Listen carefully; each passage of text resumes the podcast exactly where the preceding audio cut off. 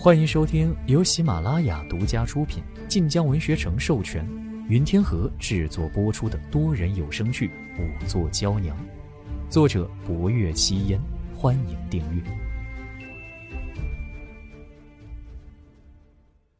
第四十五集。薄若幽闻言也眉头一皱，傻姑的身世，老夫人调查过。若傻姑是当年的孩子，又怎会将她留在府里？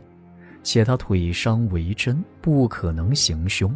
而大夫人之所以将她捡回来，也不过是心底记着自己有一双女儿，将她当做了另外一个孩子罢了。还有傻姑落入井中，却奇迹般活下来。而那井边梅树上的痕迹，也表明有人时常以绳索上下，绳索需要绑在树上。若人在井下，井上的绳索是谁绑的？而若人下了井中，绑在树上的绳索又是谁收走？思来想去，只有傻姑有这个可能。她以帮大夫人折梅为理由，时常出入梅林，也不必遭人怀疑。更甚者。昨夜也是他出现，引得绣衣使注意，从而帮凶手逃脱。花衣哭着摇头：“不是的，是因为，因为两年前傻姑掉下枯井，是是大小姐将傻姑推下去的。”此言一出，众人神色皆变。花衣被逼问之下，道出了主子的秘密，害怕至极，跪趴在地上。奴婢没有说谎，傻姑不知为何得大夫人喜爱，大小姐心底不喜。那次，那次傻姑正好来梅林折梅，大小姐生了狠心，将她推了下去。奴婢彼时跟在小姐身边，此时。此事只有奴婢和小姐二人知道。一口气说完此话，花艺已怕得瘫软在地。此言道出以后，他再不可能被留在侯府大小姐身边伺候了。不若幽心里一阵恶寒。傻姑貌丑呆傻，在府中除了大夫人偶尔怜爱，几乎艰难求存。若大夫人未患病也就罢了。他疯病难愈，他知顾惜未给傻姑带去多少好处，还可能为他招致祸端。不仅下人们因此欺负他，便是高高在上的侯府大小姐也竟对他生了杀心。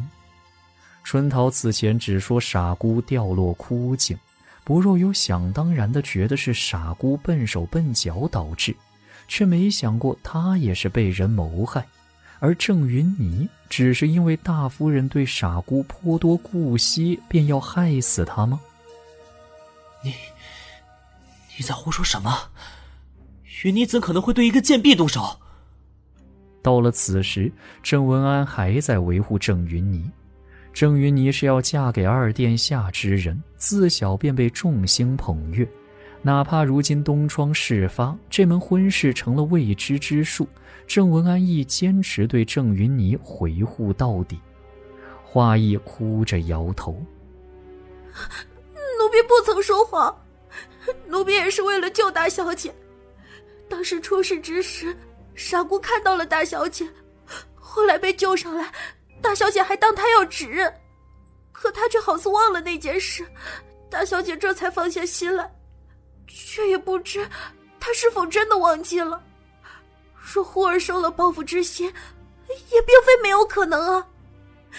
大小姐身份尊贵，若说谁会害大小姐，奴婢只能想到傻姑，或者，啊，或者是那凶手。不若幽眉头微皱，傻姑并未忘记，而是不敢。她地位卑贱，怎敢指认大小姐行凶？便是指认出口，最终遭殃的也是她自己罢了。傻姑不仅知道凶手是谁，还和郑云霓有这样一段恩怨，的确颇为危险。霍威楼招手令贺成近前，将祠堂的衙差撤回来，从郑云你和傻姑的住处朝外搜，任何地方都不要放过，尤其是边角人迹罕至之处。贺成连声应下。如今案子真相渐渐浮出水面，侯府陈年旧事被揭发，贺成也颇有些六神无主。然而霍威楼坐镇于此，他自当做好马前卒。不若幽见贺成吩咐衙差，便上前对霍威楼道：“侯爷，民女也想再去傻姑住处看看。”他意在自己跟着衙差去便可。谁料霍威楼看他一眼，随本侯同去。此时再多疑窦都不必追问。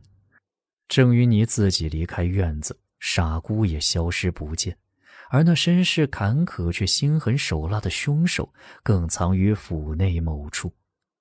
寒夜漆黑，霍威楼亦不愿看到侯府再死一人。霍威楼既要自己亲自前去。不若幽定然跟从，他又吩咐了绣衣使戒严枯井处，而后便迈步往下人院去。郑文荣和郑文安见状，也都跟了上来。忽然生出的变故，令整个侯府的衙差和绣衣使都动了起来，四处戒严搜查。下人们大多被拘在各处院阁，此刻都从门缝中朝外看。寒夜茫茫，白日里还晴空万里的天穹，此刻却一颗星子也看不见。绣衣使们执着火把走在前，将周围数尺内照得灯火如昼。可更远处的黑暗却碎影幢幢，仿佛藏着什么。一路到了下人院，不若悠悠看到了昨夜才来过的厢房。绣衣使上前将门打开。门内悄然无人，霍威楼当先入内，目光扫视一圈，屋内床榻桌椅一览无余，的确看不出任何异常。薄若幽跟着进来，目光仍然落在床榻上，床头枕侧依旧放着那个针线粗糙的香囊，而除此之外，屋内几乎看不到任何一样属于傻姑的私有之物。眉头微皱。薄若幽看到了床头左侧一个略显破旧的矮柜，这是屋内唯一一个柜子。柜门之上有一道破口，里面不知放着什么。昨夜傻姑还无嫌疑，今夜却大不相同。不若又上前将柜门打了开。柜门一开，他眸光便是微变，只见柜子里放着几件旧衣裳。而在最上面一格，竟然放着一盏适才在地下暗室之中放着的月兔灯笼，一模一样的灯笼，傻姑一盏，地下暗室里一盏。不若幽唇角抿了抿，心底漫过一股子复杂的难言意味来。他越发笃定了傻姑在井下被救过。常年活在地下之人，自然不曾见过这些灯盏。哪怕是最常见的孩童才会喜欢的月兔灯，对他而言亦是宝物。霍威楼见薄若幽蹲在柜子前未动，便也走了过来。待看到那盏月兔灯，他的眸色也是微变。而本以为薄若幽要感怀几瞬，可他却又迅速冷静下来。他将月兔灯拿出，而后翻了翻底下放着的旧衣裳。衣裳不过七八件，春夏秋冬都在此了。略一翻看，不若又未发现任何异样。正当要站起身来时，他眸光微微一变，他看到了一件青色素袄。这素袄为侯府下人统一穿着，春桃这几日便穿着这样的冬袄。而在他初见傻姑那日，傻姑也穿着这件冬袄。可在那之后再见到傻姑，他身上穿着的却是一件靛蓝色冬袄。不若幽心底划过一丝异样，他下意识多翻了翻这件冬袄，倒是没翻出什么东西来。可忽然，他鼻端嗅到了一丝淡淡的阴湿味，脑海之中闪过一道电光，不若幽一下子愣在了当下。本集播讲完毕，更多精彩内容请听下集。感谢您的收听，去运用商店下载 Patreon 运用城市，在首页搜索海量有声书，或点击下方链接听更多小说等内容。